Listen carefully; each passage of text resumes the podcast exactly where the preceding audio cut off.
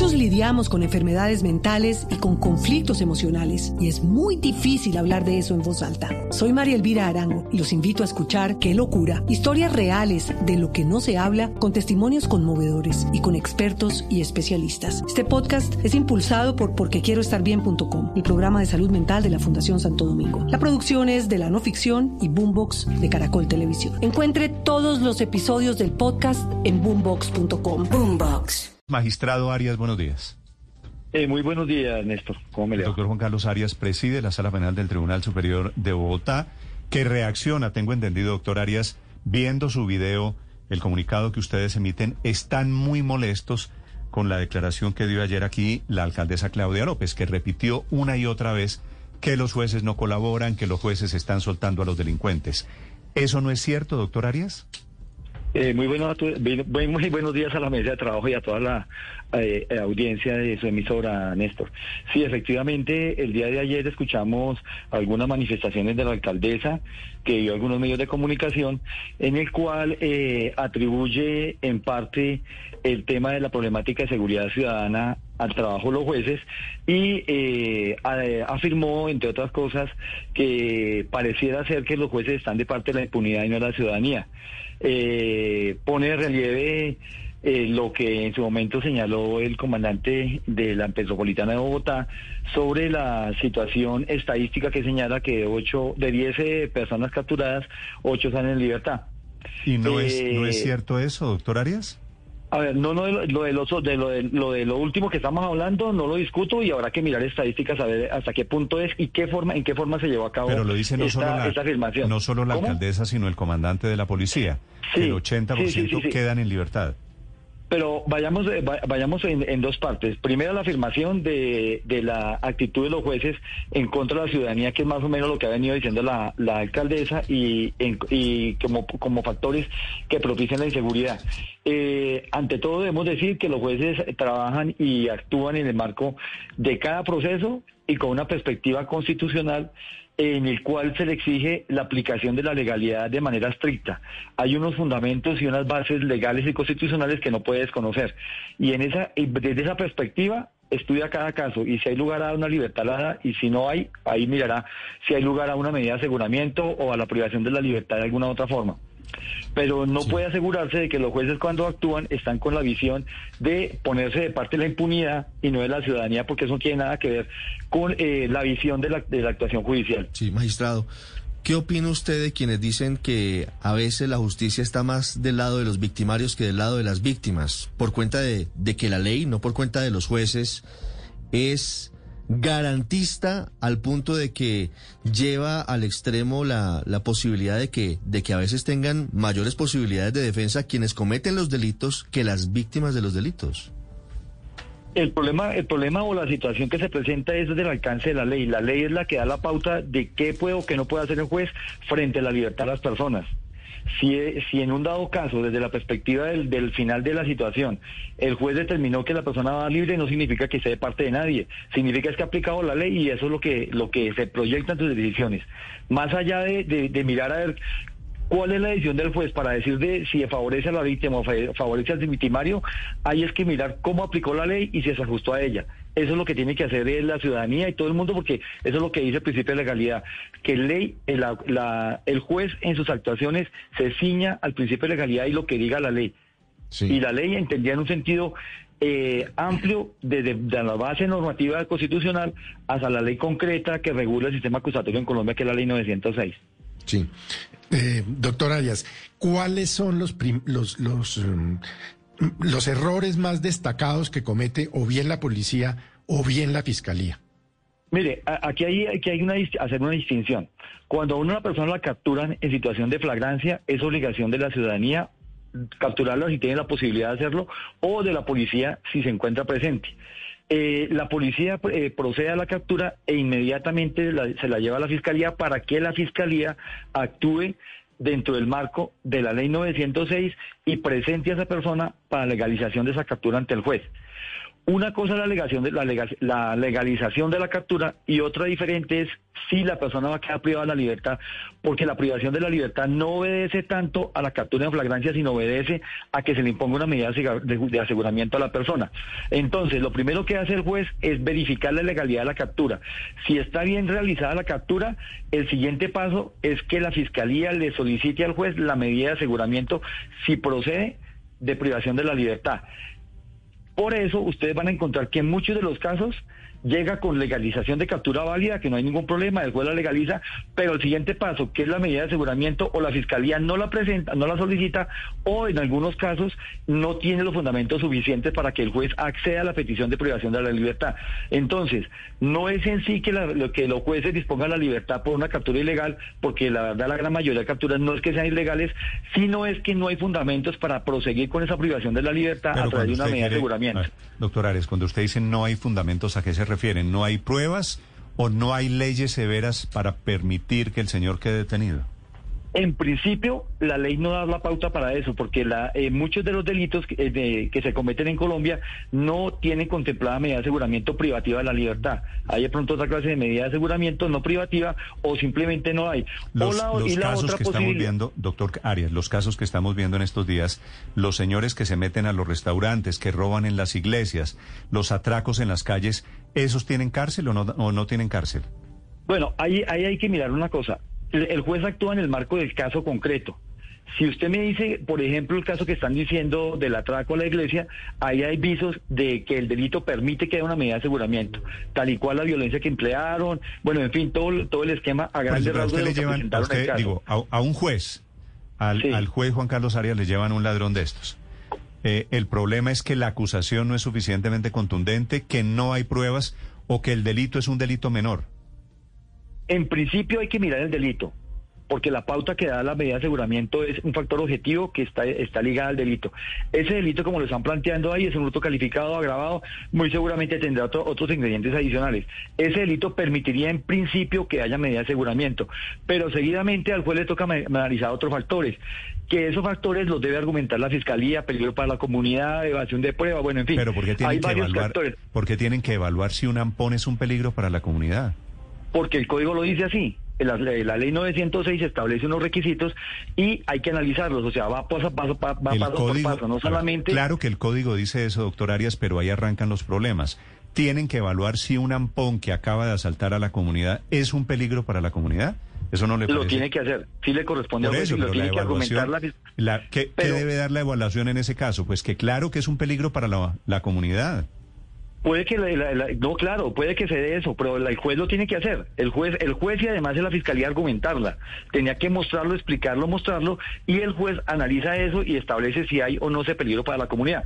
Muy seguramente el balance del caso concreto que estamos hablando le daría que sí y es muy probablemente que lo llevan ante el juez, es muy probable que la fiscalía pida la medida de aseguramiento se la decreten. Es muy probablemente en ese caso. Lo que sucede es que no se puede generalizar para todos los casos porque el juez actúa uno a uno. Porque si llega, por ejemplo, una persona que se entró al éxito o a, cualquier almacén de cadena, se robó un desodorante, muy seguramente ese delito no le va a dar ese, ese rango de, peligro para la comunidad y ni siquiera le da rango eh, punitivo que señala el código para imponer una medida de aseguramiento y muy seguramente él va a salir. Puede ser que Por eso habrá que analizar caso por caso y mirar cuáles son los casos en que esas libertades se han dado para verificar si efectivamente hubo algún error de juez o qué fue lo que pasó mm. pero no generalizar y señalar que todos los jueces están dejando en libertad y simplemente que tratan una situación de impunidad. Pero cuando quedan en libertad el 80% de estos capturados, de estos zampones, pues obviamente la pregunta por otro lado, doctor Arias, sí es válida. Y es qué está pasando, si es un problema de las leyes o de quienes aplican las leyes, ¿no es verdad? El problema, el problema hay que analizarlo bien de fondo. Puede ser lo que usted está diciendo, o es las leyes el que los aplican, pero la aplicación de las leyes no está estrictamente señal, eh, radicada en los jueces.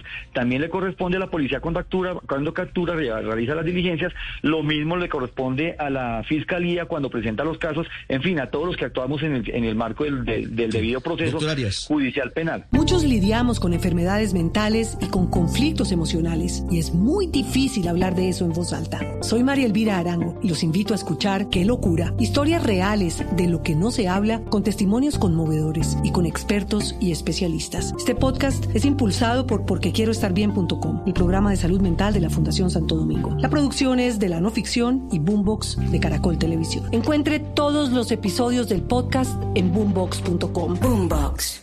Si en un caso como el del robo a la iglesia, bueno, a la cafetería al lado de la iglesia en la castellana, no se llega con videos porque no hay cámaras de seguridad, porque no hay una prueba visual del hecho. ¿Qué tiene que llevar un fiscal a una audiencia para que un juez dicte una medida de aseguramiento? ¿Cuáles deben ser los elementos que debe presentar un fiscal para que un juez diga tiene solidez y el señor se va para la cárcel porque es un peligro?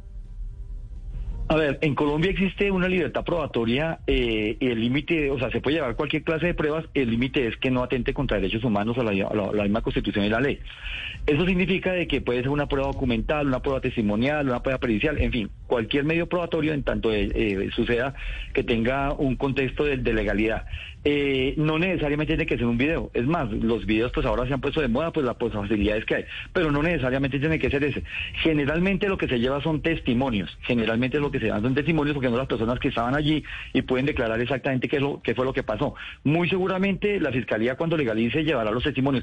Obvio, si no los lleva va a tener problemas porque no, los testimonios o cualquier otra evidencia que no le permita al juez llevar a la inferencia razonable que le, lleve a imponer una medida de aseguramiento para conocer qué fue lo que pasó. Sí, claro, pero, pero me quedo perdida en una cosa, magistrado. ¿Es que acaso cualquier ladrón, cualquier ladrón, no es un peligro ya para la sociedad? No, no necesariamente. A partir de la, de la definición legal, comenzando que la definición legal parte de que el delito tenga una pena privativa de la libertad que no supere los cuatro, eh, mínimo de cuatro años. ¿cierto? Y no todos los delitos de eso. Por ejemplo, el caso del hurto en el almacén de cadena, el mínimo no es ese. Entonces no alcanzaría ni siquiera el mínimo permitido para entrar a analizar los demás factores. Entonces, el tema va a ser lo que la ley le dice al juez. El problema no es del juez porque el juez no, no resuelve de manera caprichosa ni porque lo quiera o no lo quiera. Él se apega a lo que dice la ley. Pero doctor, y va mirando lo que dice la ley y a partir de ahí analiza si robo en un almacén de cadena es diferente a si robo en un almacén que no es de cadena? No, no, no, estamos yo, le estoy hablando de almacén de cadena simple manera, a manera de ejemplo, porque puede suceder a la señora que tiene la vitrina allí que le sacan el dulce, puede, puede suceder eso. Pero, doctor a partir, a partir, perdón Ricardo, a partir de qué momento, doctor Arias, tiene una condena, una pena mayor de cuatro años? Eso lo dice cada delito. Y por ejemplo, en materia de hurto, hay hurto simple, hurtos agravados, hurtos calificados, hay atenuantes también, hay agravantes adicionales, bueno, en fin, eso depende del caso concreto. Pero le digo yo que el juez actúa en el caso concreto. Si es de menos de cuatro años, los códigos en Colombia dicen se puede volver para la casa. No es tanto que pueda volver a la casa, sino que no hay lugar a ponerle medidas de aseguramiento privativo de la pues, libertad. no, no hay medida de aseguramiento. Y eso lo dice la ley, sí, y claro. Y el día que la ley, si, si el legislador el día de mañana cambia la ley, dice que es menor o que no va a colocar ningún tope, que puede ser cualquier caso, pues el juez analizará eso y muy seguramente habrá posibilidades de que queden privados de la libertad. y no será y no será que los delincuentes se aprovechan de eso y dicen como yo sé que mi delito da menos de cuatro años, pues voy, me cogen, me sueltan y sigo robando y se dedican a lo mismo y siguen robando. Dentro del mundo de las posibilidades es probable que, un delincuente avesado haya, haga ese análisis, no, no se descarta, obvio. Mm. Obvio, obvio, porque cada uno analiza a partir de su conocimiento. Pero, ¿usted cree, doctor Arias, para terminar, esto se arregla endureciendo las penas? Puede suceder, puede darse eso, pero más que endurecer las penas es dándole mecanismos legales al juez para que pueda actuar en menos casos pero el, juez actúa de acuerdo a lo que diga la ley. Insisto, y eso es lo que quiero que quede el mensaje, y es que el juez cuando dispone una libertad, ya sea por captura ilegal o porque no procede una medida de aseguramiento, lo hace es porque está pegado a las normas. Y además hay otra cosa, Néstor. Resulta que el proceso tiene una dinámica y unos mecanismos de control para las decisiones del juez. Si el juez se equivoca o ha sido arbitrario o ha, cometido algún error, las partes en el proceso tienen recursos para que vayan al superior jerárquico o ante el mismo juez para reconsiderar la situación a través de la reposición o ante su superior a través del recurso de apelación para que éste eh, pues enmiende el error si es que lo hay del juez. Las partes están ahí, ahí en los procesos está el Ministerio Público, está la Fiscalía esencialmente y apoderado de víctimas se lo hay. O sea, ellos tres pueden incluso eh, eh, cuestionar las decisiones del juez. Es decir, el control está ahí. Si hay algún error, hay forma de enmendarlo. Sí. ¿El hurto simple ahí- hoy es excarcelable, doctor Arias? Sí, claro, un hurto simple sí, un hurto simple sí, claro. O sea, si a mí me No, roban claro. en la esquina sin sacarme un arma, es hurto simple y, y esa persona puede quedar en libertad. Eventualmente puede suceder eso, sí, claro, sí. Si me saca un arma, si me Es que saca un arma, ¿cambia la cosa? Puede suceder, claro, porque también depende del arma, de la forma en que eso, que hay de violencia de poder. si a mí me, me atracan con un cuchillo, ¿puede quedar en libertad el ladrón? También. no, claro. depende, depende del análisis que se haga, pero igual, ahí si hay, si hay violencia de por medio es un hurto calificado. Ahora hay que mirar si el rango de, de No, pero si no le pega la cuchillada no hay violencia, pues.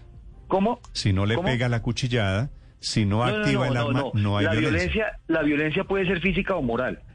Y la violencia física es cuando físicamente agreden a la persona. Y la moral es cuando coaccionan a la persona Doctor por algún Arias, medio. ¿cómo el funciona- hecho de que le pongan el cuchillo ya Sí. hay una, una ¿Cómo violencia por funciona lo la menos eh, moral. reincidencia? ¿Cómo funciona el tema de la reincidencia? ¿Tiene que estar condenado el delincuente y con condena ejecutoriada para que la justicia considere que es reincidente en un delito? Eh, sí, en Colombia, eh, la, por norma constitucional, se dice que los antecedentes son sentencias ejecutoriadas y esos son los que están registrados. Si no tiene las sentencias ejecutoriadas, no se le Sí, puede una- una considerar sentencia como, ejecutoriada es como cuando se surten todos los trámites, los recursos, las apelaciones. O sea, Mejor dicho, cuando, si lo han capturado es un saludo a la bandera porque eso no lo tiene en cuenta el juez. cuando termina el trámite después de la respectiva casación en la sala penal de la Corte Suprema de Justicia. Un- una pregunta final, doctor Arias. Me dice aquí un juez que nos está escuchando que hay muchos casos en que los denunciantes no aparecen. A uno lo roban, a los señores lo roban en el bus de Transmilenio, pero después por pereza o por desidia o porque ya que la gente no va y no pone la denuncia y eso también hace que se caigan muchos casos. ¿Es cierto?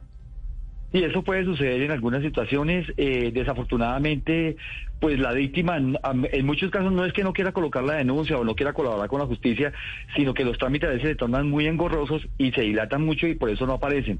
Eh, o de pronto la cuantía de lo, de lo que, en el caso de los hurtos, la cuantía de lo que le hurtaron de pronto no tiene la relevancia o la motivación suficiente para que él acuda ante la fiscalía para que judicia- judicialicen el caso o para prestar la colaboración.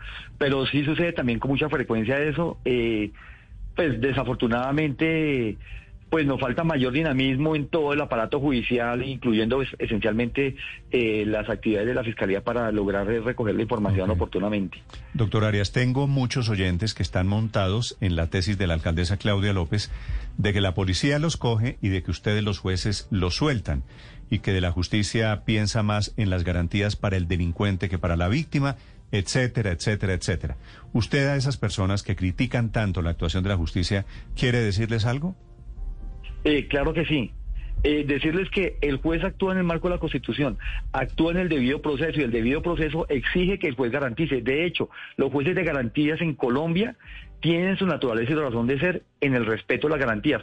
Por eso, o si no, entonces simplemente el fiscal legalizaba, legalizaba la captura y ahí comenzaba el proceso, quedaba privado de la libertad como en otro sistema se dio. En Colombia, en la ley 906, se exigió que la fiscalía cuando iba a judicializar un caso y en particular una captura e iba a pedir una medida de aseguramiento tenía que hacerlo ante un juez y verse ese juez de garantías y el juez tiene que verificar todos los parámetros constitucionales para poder imponerla. Y insisto, hay, el juez actúa en el marco del caso concreto. Eh, el mundo de la delincuencia es muy amplio, desafortunadamente. Hay diversos tipos de delitos y hay unos más graves que otros. Y obviamente generan un, pacto y, un impacto y un daño. Pero eso tiene que analizarse caso por caso y mirar qué es lo que está pasando en cada caso y qué es, cuál es la actuación de las partes, porque el juez no actúa de oficio. Si al juez no le llega a la fiscalía con el caso y lo presenta, el juez no puede Arias. Porque muchas de esas capturas habrá que mirar, porque muchas de esas capturas de pronto no llegan ni siquiera a la, a la judicatura, porque la misma fiscalía tiene la obligación legal de, eh, proceder a la libertad cuando no hay lugar a, a pedir media de aseguramiento o cuando hay una captura ilegal también. Doctor Arias, ayer la alcaldesa dijo otra cosa que yo quisiera que usted nos explicara. ¿Es cierto que si llega una persona sin documento de identidad a una audiencia la dejan libre porque no tienen cómo hacerla? No, no, no, tampoco se llega a ese extremo. La, la, la ley permite que haya mecanismos de identificación. De, el problema ya es cuando en el curso del proceso no se logra la plena identificación y eventualmente eh, el juez, el proceso no es que se, no des- desaparezca, sino que se, puede paralizar o puede generar, generar dilación, pero no genera la libertad. La libertad es de- depende es del contexto del- de, de los hechos y establecer qué, qué fue lo que llevó la fiscalía Pero para le demostrar. pongo un ejemplo, eh, la medida de Llega, llega una persona debo decirlo, pues eh, es, es, es incómodo, pero un, un- ciudadano venezolano sin identidad y va a la audiencia ante Que los jueces. que no tiene papeles. Que no tiene papeles, no tiene ni pasaporte, ni tiene cédula, ni tiene nada. A él, a pesar de no tener ningún tipo de identidad, ¿lo pueden judicializar? Claro que sí. Claro que sí. Si ustedes miren la, definición legal, en ningún momento habla de la nacionalidad ni nada, habla de las personas que cometen delitos. Y esa es la base que, se- que permite que la persona eh, sea judicializada, al margen de si está identificado o no y si es extranjero o no. Si ha cometido un delito y hay flagrancia y lo capturan, lo pueden llevar y lo pueden judicializar. Lo que sucede es que de pronto se hace más engorroso el proceso como tal, pero no significa de que eso es patente de corso para que haya una libertad. Así funciona el sistema penal en Colombia. Es eh, el doctor, el magistrado Juan Carlos Arias, presidente de la Sala Penal del Tribunal Superior de Bogotá, que integra además el Comité del Sistema Penal Acusatorio, respondiendo a las teorías, a las acusaciones de la alcaldesa Claudia López sobre esa tesis que ha hecho carrera de que los cogen y la justicia los suelta. Gracias por estos minutos, doctor Arias. Eh, muy amable Néstor, solamente reiterar que a la alcaldesa se le ha pedido una especie de rectificación o aclaración o precisión por cuanto no puede hacer una afirmación de esas en contra de los jueces cuando no hay ninguna base concreta y se le, se le ha dicho que por favor nos indique cuáles son los casos puntuales para entrar a mirar a ver qué filtros hay que hacer, si es que hay que hacerlos. Pero pues de manera genérica yo no puedo decir de que todos ustedes son malos periodistas ah, porque sí simplemente porque de pronto sucedió alguna cosa y ella lo que lo que tiene que entrar es a aclarar y precisar qué fue lo que pasó y por qué por qué eh, eh, ha desconocido la independencia la autonomía de la de la judicatura por lo menos acá en Bogotá. Gracias, doctor Arias, muy amable. Gracias. Muchos lidiamos con enfermedades mentales y con conflictos emocionales y es muy difícil hablar de eso en voz alta. Soy María Elvira Arango y los invito a escuchar Qué locura, historias reales de lo que no se habla con testimonios conmovedores y con expertos y especialistas. Este podcast es impulsado por porquequieroestarbien.com, el programa de salud mental de la Fundación Santo Domingo. La producción es de la no ficción y Boombox de Caracol Televisión. Encuentre todos los episodios del podcast en boombox.com. Boombox.